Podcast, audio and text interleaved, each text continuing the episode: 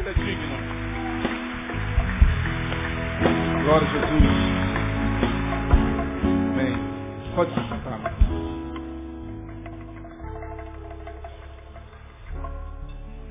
Abra sua Bíblia no Evangelho de Marcos, capítulo de número 5.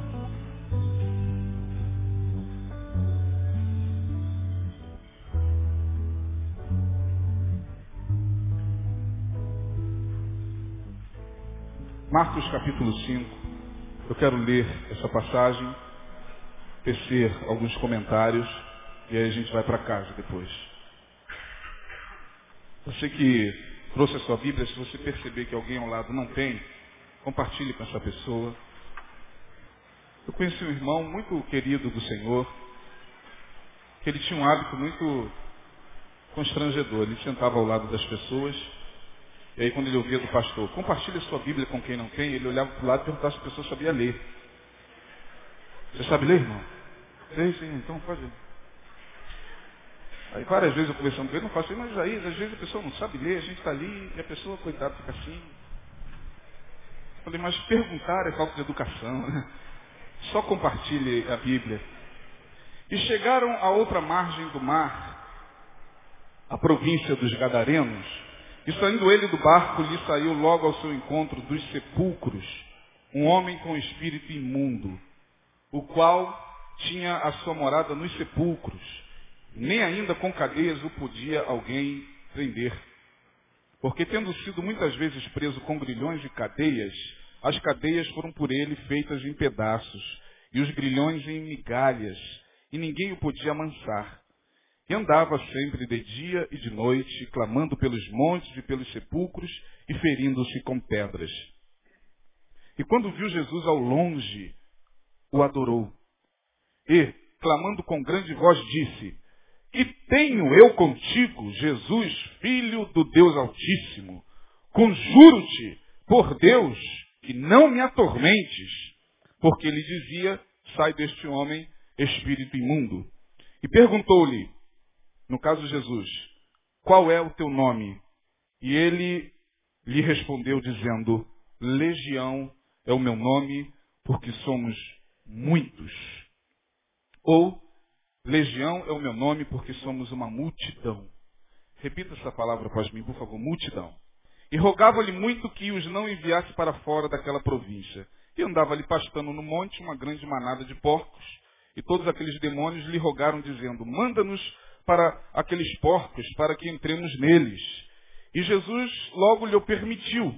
E saindo aqueles espíritos imundos entraram nos porcos, e a manada se precipitou por um despinhadeiro no mar. Eram quase dois mil, e afogou-se no mar.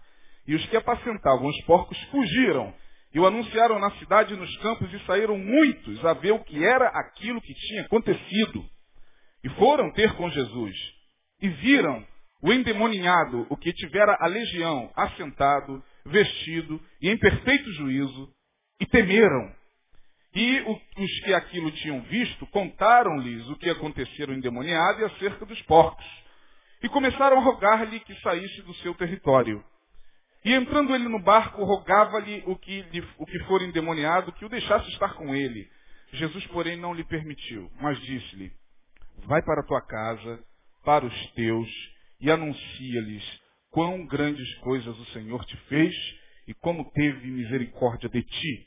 E ele foi e começou a anunciar em Decápolis quão grandes coisas Jesus lhe fizera e todos se maravilhavam. Amém, irmãos? Esta passagem é uma daquelas passagens com a qual muitos de nós não gostam de, não gostam, né? Muitos de nós não, não, não gostam de ter contato. Primeiro porque ela traz consigo uma carga muito forte de sobrenaturalidade. Nós estamos aqui diante de um episódio de cura de Jesus. Mais uma cura Jesus estava efetuando, mas dessa forma, a passagem se configura e se nos apresenta como sendo a ação de Jesus curando de uma forma muito diferente.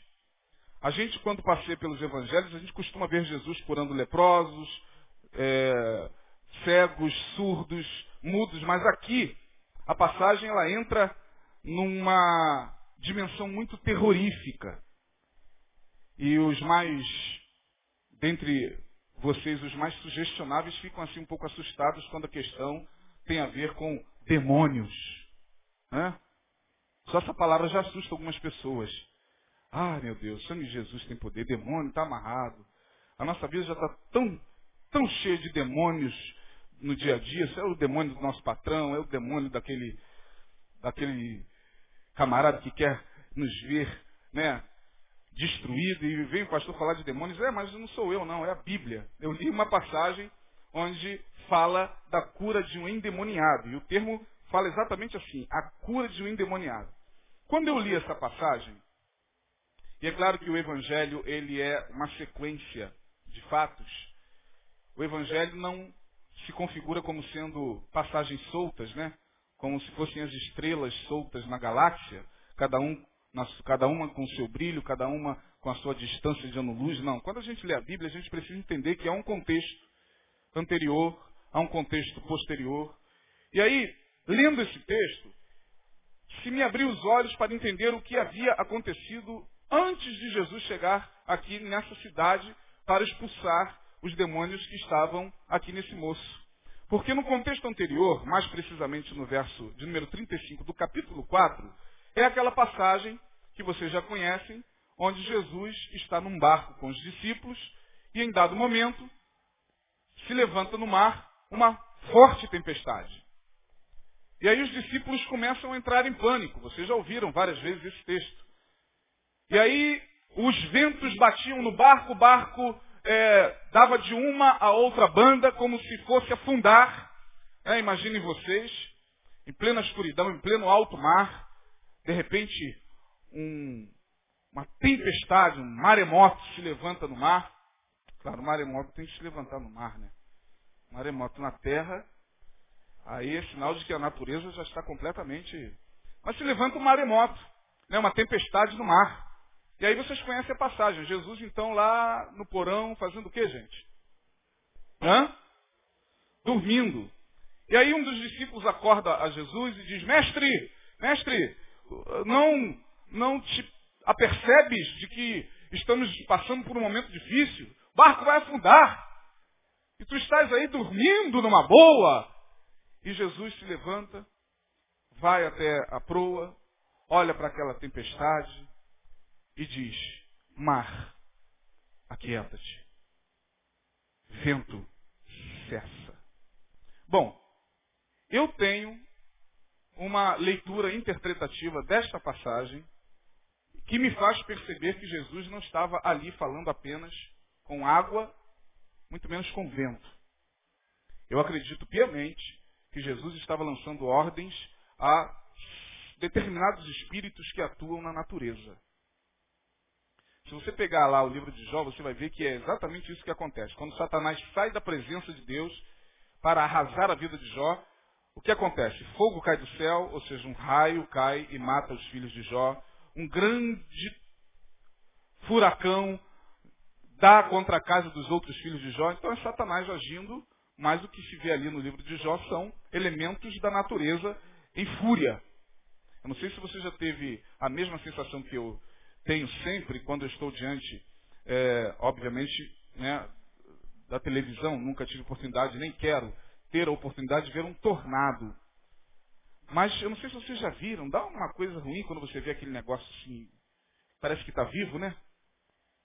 E vem lambendo tudo que. Claro, os físicos têm a sua teoria. Nós que é, temos um olhar mais aprofundado nas questões espirituais, acreditamos, pelo menos eu acredito, que alguns espíritos malignos têm poder sobre determinados elementos. E aí Jesus vai à proa e diz o seguinte, ô oh, camarada, cessa a bola. Mar, aquieta-te. Olha, será que Jesus era louco o suficiente para estar falando com o mar?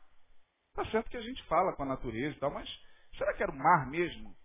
Ou para o mar mesmo que Jesus estava dando ordens. Hoje, lendo a passagem que vem logo a seguir, que é essa que nós lemos, do endemoniado gadareno, percebe-se que Jesus estava indo naquela embarcação até a cidade de Gadara. E com certeza os espíritos malignos, os demônios que estavam ali em Gadara atuando nesse moço já sabiam que o seu tempo já estava chegando ao fim. Por isso que foram lá no mar tentar virar a embarcação de Jesus. Porque aí em Marcos, onde você leu comigo, no contexto anterior você vê que é a passagem onde Jesus apazigua a tempestade, no verso 35 do capítulo 4.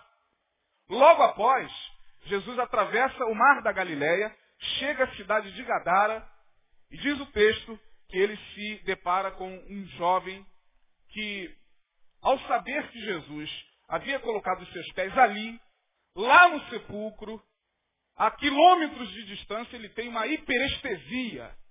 Ele tem uma hipersensibilidade. Diz o texto que esse moço vivia nu. Vivia como um bicho, cabeludo, unhas grandes, acorrentado várias vezes. E muitas vezes as próprias correntes não podiam suportar ah, tamanha fúria. E aí, esse moço estava a quilômetros de distância da, da, da praia onde Jesus chega. Mas quando Jesus coloca os seus pés em Gadara, a energia espiritual que estava sobre ele, o poder do Espírito Santo, vai como onda e chega até o cemitério. E lá o moço se levanta, os demônios entram nele e diz o texto que ele vai correndo numa velocidade estonteante, porque você imagina um jovem correr com dois mil demônios. Não tem maratonista que supere. Não tem absolutamente atleta, por mais dopado que esteja, que vai ganhar um camarada desse na corrida. E ele corre, vê Jesus ao longe, e agora vai acontecer um embate. É o poder das trevas contra o poder de Deus, como a gente costuma conceder. É, a nossa mente, a mente, principalmente do evangélico, do cristão, mas sobretudo do evangélico, concebe essa luta dentro de uma dualidade que não existe. A gente acha que Deus e o diabo estão numa queda de braço cósmica, onde de vez em quando Deus está ganhando. É, Deus está ganhando, a igreja começa a dar glória a Deus, aleluia. É, mas aí de repente Satanás começa a inverter a, a, a força. É assim que a gente concebe a luta espiritual. Sem que a gente se aperceba, a gente coloca Deus no mesmo patamar do diabo. E a gente costuma usar títulos assim, bem é, medievais, né? Satanás é o príncipe das trevas, o rei soberano do mal. E Deus é o príncipe da paz, o rei das... Botamos no mesmo nível. Só que isso é uma visão completamente equivocada de tudo aquilo que a Bíblia nos ensina, porque diz o texto que esses demônios foram até Jesus e isso aqui é fantástico no verso 6. Diz lá que eles, ao chegarem perto de Jesus, fizeram o que, gente? Leia aí, por favor. Adorou. Os demônios também adoram. Adorar não é um privilégio da igreja. Demônio também adora. Demônio também adora. Bom, quem está dizendo isso não sou eu, não. Foi quem escreveu o Evangelho de Marcos. Verso de número 6. E quando viu Jesus ao longe, correu e o adorou e o adorou. Prostraram-se com o seu rosto em terra, aqueles dois mil demônios na vida daquele moço, e reconheceram que quem estava ali era alguém que merecia adoração e que precisava ser adorado. Então eles não foram lá para uma guerra e é agora. Eles vão se embolar com Jesus. Jesus vai jogar aquele raio de Deus em cima deles, como a gente vê nos filmes de Pokémon, como a gente vê nesses filmes produzidos pela indústria cinematográfica do Japão. Não, eles adoraram. Porque eles reconheceram quem é que estava ali. Eles sabiam que quem estava ali era alguém que era muito mais do que um elemento histórico. Quem estava ali não era só o Jesus histórico. Quem estava ali não era só a personagem dos evangelhos. Quem estava ali era o Logos encarnado. Quem estava ali era sabedoria encarnada. Quem estava ali era o sumo sacerdote eterno segundo a ordem de Melquisedeque, conforme diz o autor lá da Epístola aos Hebreus. Acerca de Jesus diz lá o autor, tu és sacerdote eterno segundo a ordem de Melquisedeque, a ordem que está antes de todos os tempos. Por isso que quem estava ali vem dos tempos. Quem estava ali, e os demônios estavam reconhecendo isso, era aquele acerca de quem João fala lá no capítulo de número 1. No princípio, era o Verbo, era o Logos, era a palavra, e o Verbo estava com Deus, e o Verbo era Deus. Quem estava ali diante dos demônios era o Verbo encarnado, com todo o poder, com toda a majestade, com toda a glória, com toda a soberania. Então eles caem de rosto em terra, reconhecendo a soberania de Jesus. Não há espírito maligno que possa com o nome de Jesus, irmão. O menor dentre nós já tem poder suficiente para expulsar dois mil demônios. Então, se você estiver dentro de um ônibus, vindo do colégio, ou indo para algum lugar, e se sentar ao lado de alguém, e de repente você perceber um certo ranger de dentes ao seu lado, irmão, em nome de Jesus, não faça como a maioria dos crentes. Não se levante com o pretexto de que vai procurar um lugarzinho mais à frente, ali está muito desconfortável. Ai meu Deus, essa pessoa vai cair endemoniada. O que, é que eu vou fazer? Ou então não fique desesperado, buscando celular. Pastor Cesarino, pastor Neil. Ai meu Deus, eu não estou com o celular dele aqui, o cara está. Pastor, eu estou aqui, não faça isso. Não crie esse ritual para expulsar um demônio. Se for demônio, ah, pode ser uma, um ataque epiléptico, pode ser alguém passando mal, pode ser alguém que está, no momento, tendo uma convulsão. Mas se for demônio, vai te reconhecer. E se te reconhecer, você se faz conhecido. Eu tinha um pastor que me iniciou nos sagrados arcanos da fé, pastor Almir Guimarães, lá da Rocinha, homem de Deus, deve ter agora quase 100 anos de idade. Ele foi uma das maiores autoridades na área de libertação que eu conheci. Ele conta que uma vez ele estava passando, ele andava assim mesmo, já velho, rodado no mundo todo, expulsando tudo quanto é tipo de demônio, de todas as nacionalidades, demônio porto-riquenho, americano, espanhol, italiano. E, e ele disse que uma vez ele passou e tinha uma pessoa endemoniada. Não, desculpe. Ele estava vindo de uma vigília e tinha uma fila na porta do cemitério. Aí ele falou, para o carro. O que está acontecendo ali? Um monte de gente na fila. Eram uma e meia da madrugada. Ele saltou do carro e entrou na fila. uma comédia, ele era uma piada, uma piada. E ele disse que depois foi perceber que o, uma entidade manifestada numa mulher, cujo nome é Omulu dos Cemitérios, estava lhe dando consulta. Aí quando chegou a vez dele, ele parou. Aí a mulher ele. Então, minha vez. Aí ela, ou ele nela, ô oh, rapaz, você sabe quem eu sou? Aí o amigo, não. Eu sou o Amulu dos cemitérios. Muito prazer. Ou pouco prazer, mas. E, você sabe quem eu sou? Aí o demônio, quem é você? Aí ele só mostrou a mão. Olha na minha mão e olha na minha testa. Bum! Onde estou? Ai meu Deus, eu sabia que o trabalho de hoje não ia dar certo, a mulher desesperada. Eu sabia. Né, eles já estavam avisando lá que hoje. Ele foi embora, entrou no carro e foi embora. Então, eu quero deixar uma coisa aqui simples, básica. No reino espiritual nós somos conhecidos. Porque se você é de Jesus, os demônios ao olharem para você precisam reconhecer quem está sobre a tua vida. A Bíblia diz lá em Apocalipse que nós estamos marcados aqui na testa. Essa marca, ela só é vista no mundo espiritual. Olha para a pessoa que está ao seu lado, vê se você vê uma marca na testa dela. Você vê? Não, mas os anjos veem e os demônios veem. Portanto, meu irmão, quem é de Jesus não deve temer potestades, principados, espíritos malignos, porque maior é o que está. Vamos repetir o, o, o abecedário? maior do que o que está. Acabou. Acabou. Eles adoraram a Jesus. Cara no pó. Forçadamente. Raivosamente. Mas cara no pó. E aí falaram, Jesus Nazareno, o que que nós temos contigo? Nada.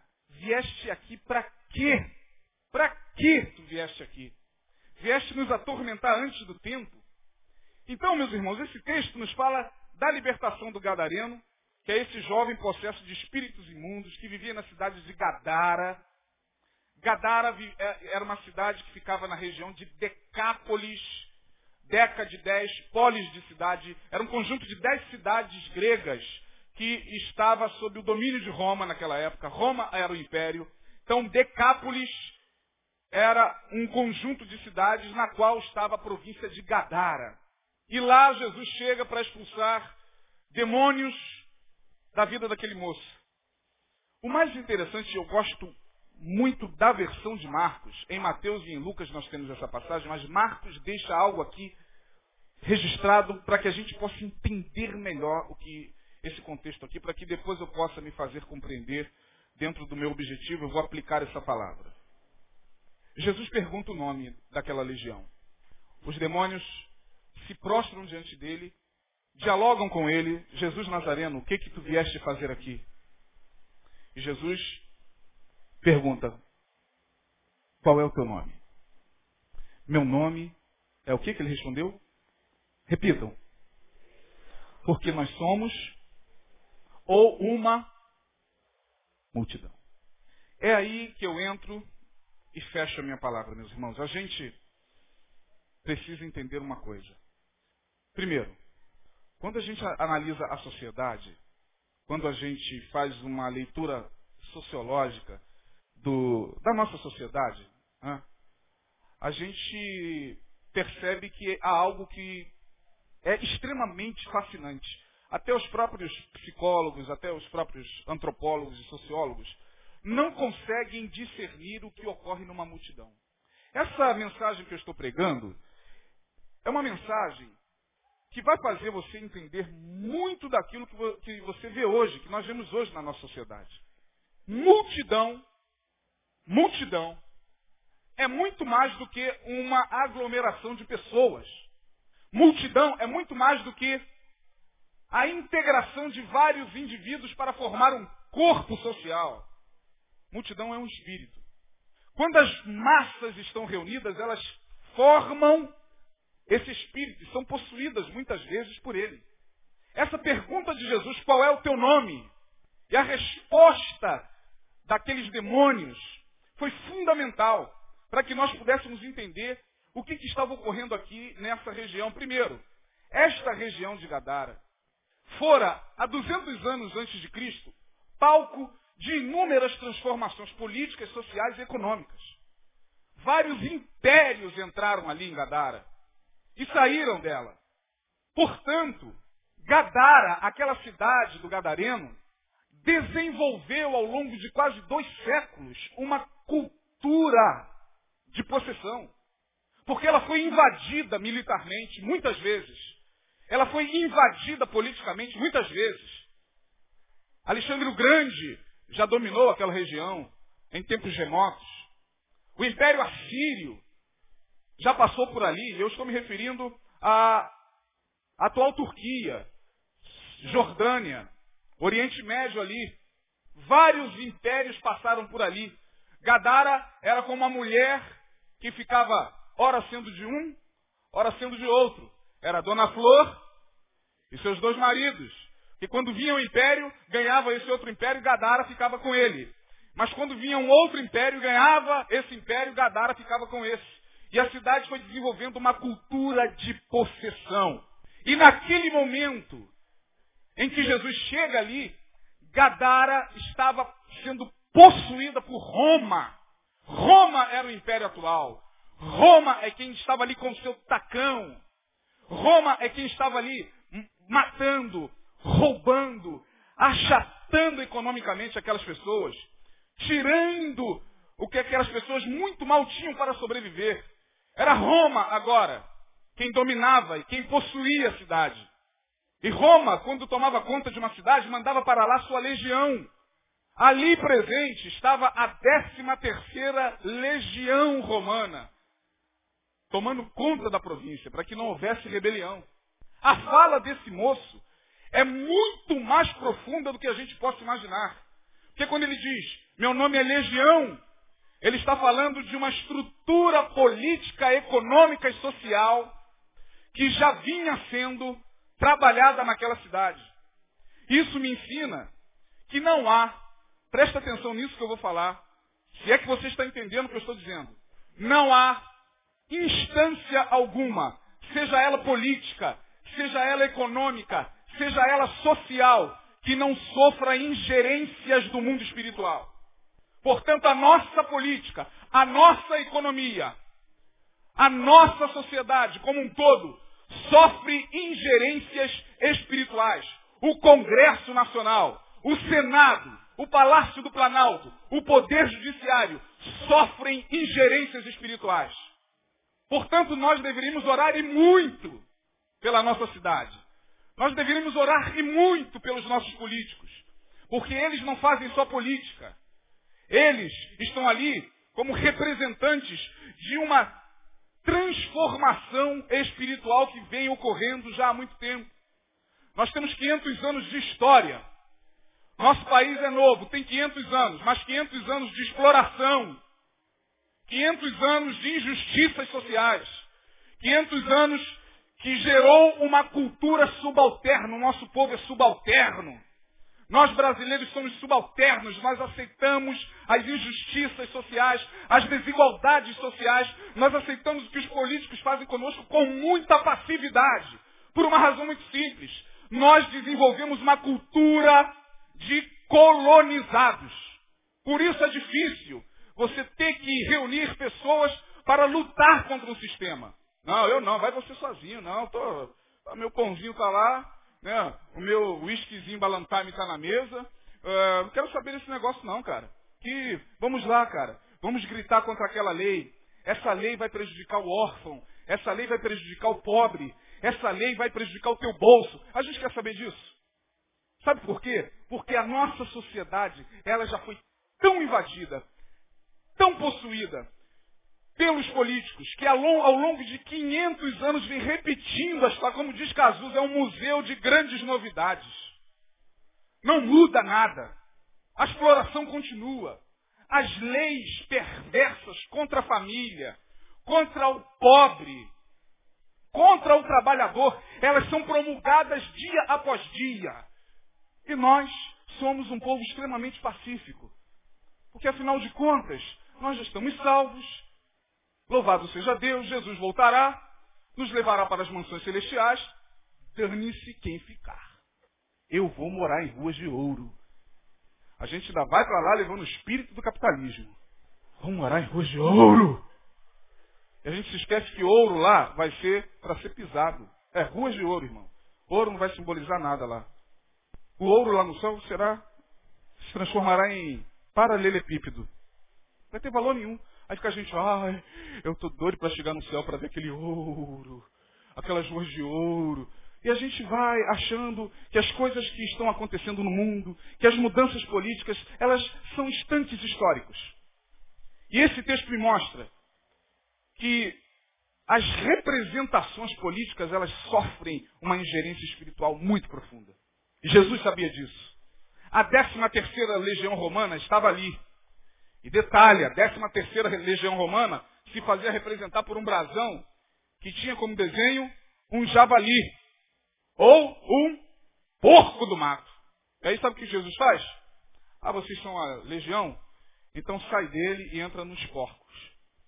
A mensagem de Jesus, ela é muito mais profunda. Ela estava dizendo o seguinte, vocês estão sendo invadidos por porcos. Os porcos chegaram até aqui. Os perversos chegaram até aqui. E aí o, o espírito da multidão se fazia presente naquele moço. A gente aprende que a multidão, e aí é claro, quem só consegue se enxergar na multidão, quem só consegue se perceber no meio da multidão, quem só consegue ser na multidão, quem só consegue se ver na multidão, vai ficar com muita raiva do que vai ouvir.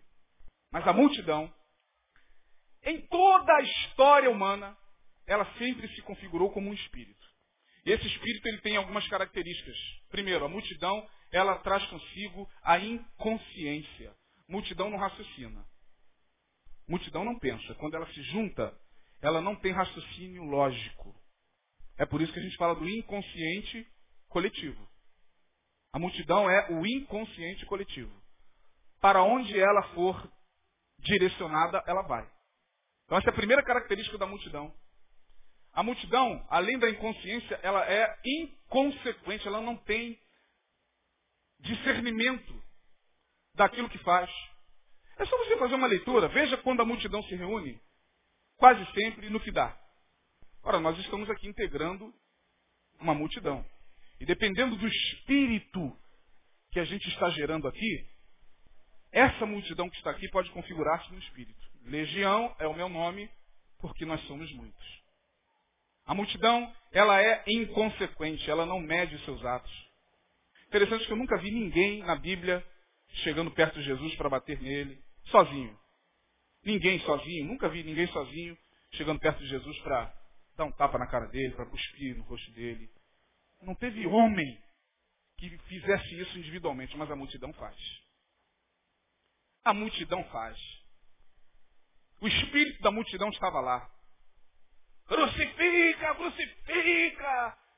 E estava lá o leproso que ele curou, estava lá o cego que ele abriu os olhos, estava lá o, o, morto que ele ressuscitou, tomado pelo espírito da multidão. Crucifica, crucifica, Jesus estava lá. Ele sabia que aquilo ali era o espírito chamado legião, atuando naqueles povos. Isso que eu estou falando aqui é muito grave, muito sério. Multidão é meu nome. A multidão ela é irracional. Ela é irracional. A multidão ela age por emotividade. Ela é emotiva, ela não é reflexiva. Basta você perceber o que acontece nos dias de hoje. Quem já foi ao Maracanã sabe do que eu estou falando. Você quando integra a multidão, você está automaticamente sendo possuído pelo chamado espírito da legião. Se a legião for vascaína, se a legião for flamenguista, é exatamente isso que vai formando. E aí, esse espírito chamado multidão tem o poder de fragmentar a nossa autopercepção. Quem entra na multidão se perde. Perde o seu senso de valor Perde o seu a sua individuação, a noção de indivíduo. É fragmentada, a multidão fragmenta. Você se perde na multidão, você quer mais é caminhar com a multidão. A multidão está pulando, você também vai pular. A multidão está parada, você está. A multidão tá, fica de pé, você também fica. A multidão aplaude, você também aplaude. Está aplaudindo o quê? Não sei, está todo mundo aplaudindo. E você não está aplaudindo, não, não, ninguém aplaudiu. A multidão, ela fragmenta a nossa autopercepção, a nossa individualidade. Ela tem o poder de nos possuir. Basta você analisar a nossa sociedade, irmãos. E aí, eu separei aqui para caminhar para o final, 9 e 20, quatro tipos de multidão. Para a gente embasar, dar exemplo do que nós estamos falando. A primeira multidão que eu peguei foi a própria multidão do tempo de Jesus. Vamos analisar aquela multidão. Por um lado, Jesus entra na cidade de Jerusalém montado num jumento, num asno. E aí lá estava a multidão gritando que Osana! Viva! Bendito que vem em nome do Senhor! Oh, o rei está entrando! Ah, bendito! E está pensando que Jesus se deixa levar pela emotividade, pela irracionalidade da multidão? Ele continua entrando. Desce do jumento, chega diante da cidade e chora. Jerusalém, Jerusalém. Quantas vezes eu quis te juntar e dar a você um Espírito Santo e você não quis? Quantas vezes eu quis te juntar como uma multidão santa de Deus e você não quis, Jerusalém? E agora você está aí gritando. Bendito que vem. Está pensando que Jesus estava se deixando envolver por aquilo ali? Está pensando que Jesus estava entrando em Jerusalém como aqueles imperadores romanos? É, é político. Você que Jesus era político? Político que adora isso. Viva! É, eu sou mesmo o rei. Está pensando que Jesus se deixou levar pela, pelo espírito da multidão? Miserável é o homem que se deixa levar pela multidão. Miserável é o homem que se deixa possuir pela multidão. Jesus nunca, em momento algum, se deixou possuir pela multidão. Ainda que falasse muitas vezes a ela, ainda que se dirigisse muitas vezes a ela, ainda que manifestasse muitos sinais dentre a multidão, o espírito da multidão nunca o possuiu. Certa feita, Jesus estava pregando por uma grande multidão, aproximadamente 3 mil pessoas. E ele começa a falar, e à medida que ele vai falando, um vai levantando e vai saindo, Outro vai dizendo, ai, que coisa chata, que dura esse discurso, minha carne é verdadeira comida, o meu sangue, lá em João 6, meu sangue é verdadeira bebida. Ai, que discurso canibalístico. O que, que esse cara está falando? Eu não estou entendendo, esse cara é canibal. A minha carne é verdadeira comida, o meu sangue é verdadeira. Diz o texto que foi saindo um por um. De três mil ficaram doze. Doze. Eu fico imaginando se fosse nós, hoje, pastores. Já pensou? está falando, aí sai 15 lá, 20 aqui, daqui a pouco só tem 6 aqui e você está falando. E, acabou o ministério da gente. A gente ia chegar em casa e chorar a noite toda. Senhor, o que, é que está acontecendo comigo, Senhor? O Senhor não me está, não está me ungindo mais, Senhor. Pensando que Jesus fez isso? Chorou igual um desesperado, porque viu todo mundo indo embora? Não ficaram os doze. Aí Jesus olha para os doze vocês querem também se retirar? Aí Pedro, Senhor, Senhor, para onde nós iremos se só tu tens a palavra de vida eterna? Aleluia! Jesus nunca se deixou levar por multidão. Multidão, ela não te percebe. Multidão te consome. A multidão que gritou, Osana, bendito que vem, era a mesmíssima multidão que estava gritando, crucifica! Crucifica! É a mesma multidão. As multidões do tempo de Jesus eram esta. Eram estas, ou era esta multidão. Uma outra multidão é a própria multidão da Roma antiga. A gente caminha 200 anos, a gente chega no Coliseu de Roma e você vê a multidão lá diante dos gladiadores. Né? Quem já viu o filme aí do, gladiador com Russell Crowe, vê a multidão e como ela atua, né? Tá os gladiadores, tá, cabeça rolando, corpos sendo esquartejados. Como é que a multidão está?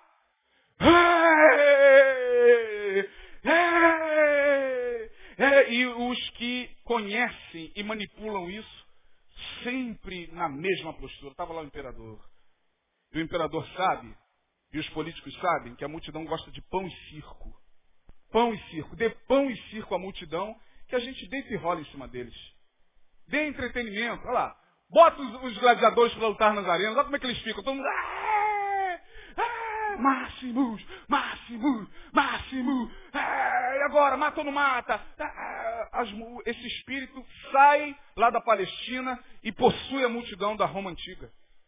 Sai da Roma Antiga e vai, por exemplo, para a Alemanha nazista, que é liderada por um louco sociopata endemoniado ao cubo, chamado Adolf Hitler, que chega diante de massas, eu não sei quantos vocês já viram filmes de nazismo, aquelas massas, aquela multidão muito bem ordenada, e ele faz aqueles discursos inflamados. O poder de Hitler era do discurso. Hitler possuía as multidões pelo discurso. Vocês, se pegarem filmes antigos de Hitler, ou filmes de alguém que está fazendo o papel de Hitler, vai perceber que o discurso dele era inflamado, nós vamos acabar com a raça inferior. Nós somos uma nova raça e nós viveremos mil anos como uma raça superior. As multidões. Ah, seis milhões de judeus sendo mortos. Negros, ciganos, pessoas sendo massacradas. E a multidão estava sendo possuída pelo espírito da eugenia, pelo espírito da superioridade racial. Tem que morrer o judeu. A gente sai da Alemanha nazista, a gente chega nos nossos dias. E aí eu termino. Faz uma análise da multidão que você vê se formar na nossa sociedade. Vários estágios de futebol. Veja o que a multidão é capaz de fazer após os jogos. Essas, essas barbaridades, esses crimes bárbaros que essas torcidas cometem. De 20, 50, 100, 200, 300 pessoas juntarem em cima de um indivíduo e esmagarem-no até a morte. Você está pensando o quê? É o espírito da multidão. Legião é o meu nome, porque somos o quê? Muitos. Quero concluir dizendo o seguinte. É inevitável que a gente esteja no meio da multidão. Porém, Deus nunca trata com a multidão. Multidão para Deus nunca existiu. Quando você vai à palavra, você vai ver que o tratamento de Deus é com o indivíduo. O tempo todo, as promessas são feitas para o indivíduo. É sempre, é sempre no singular. Aquele que perseverar até o fim. Não são aqueles. Aquele que tem ouvidos para ouvir, ouça. Aquele, aquele, aquele, aquele. De sorte que o tratamento de Deus é com você. Com você. É com você, indivíduo. Não é com a multidão betanense. Porque se a gente não tomar cuidado, a gente pode fazer da multidão betanense a mesma coisa que Hitler fez da Alemanha nazista. A gente pode achar que nós somos a raça superior de todas as denominações. E a gente vai maltratar quem não pertence à nossa igreja. A gente vai humilhar pessoas que não congregam conosco. A gente vai dizer que nós somos uma raça eleita. Esse era o discurso de Hitler, era o discurso messiânico. Porque se você, que entra aqui, só se percebe no meio da massa, você só se percebe no meio da multidão, se a multidão está pulando, você também vai pular. Se a multidão está parada, você também vai parar. Se a multidão senta, você senta. Se a multidão levanta, você levanta. Para onde a multidão vai, você vai. Você tem que tomar muito cuidado, porque você já está sendo roubado na sua individualidade. E aí quando vier aquela pergunta, quem é você? Aí a gente fica assim, quem sou eu? Eu sou eles ou eles, sou, ou eles são eu, eu sou essa multidão. Sou, quem é você? No meio dessa massa que entra, sai, senta, levanta, pula, grita, aleluia, glória a Deus. E às vezes fica ali por fora, vai na cantina e sobe, e desce, e sai, volta. E, e, e... Quem é você no meio dessa multidão, no meio desse espírito? Quem é você com você que Deus quer tratar? É a você, é em você que Deus quer trabalhar. Portanto, que nesta noite você possa ter consciência de que, conquanto você integre uma multidão, o Senhor, naquele grande dia, trará a juízo as tuas obras. Você não vai ser julgado com ninguém do seu lado. Não vai ter multidão betanense para te respaldar em nada. Cadê a multidão? Não tem, é você. Você é o que, meu amigo? Você é bode ou você é ovelha? Você nesses dias que o Espírito do Senhor possa abrir nossos olhos para que, em estando numa multidão abençoada como é a nossa, a gente jamais perca a visão de quem nós somos em Deus.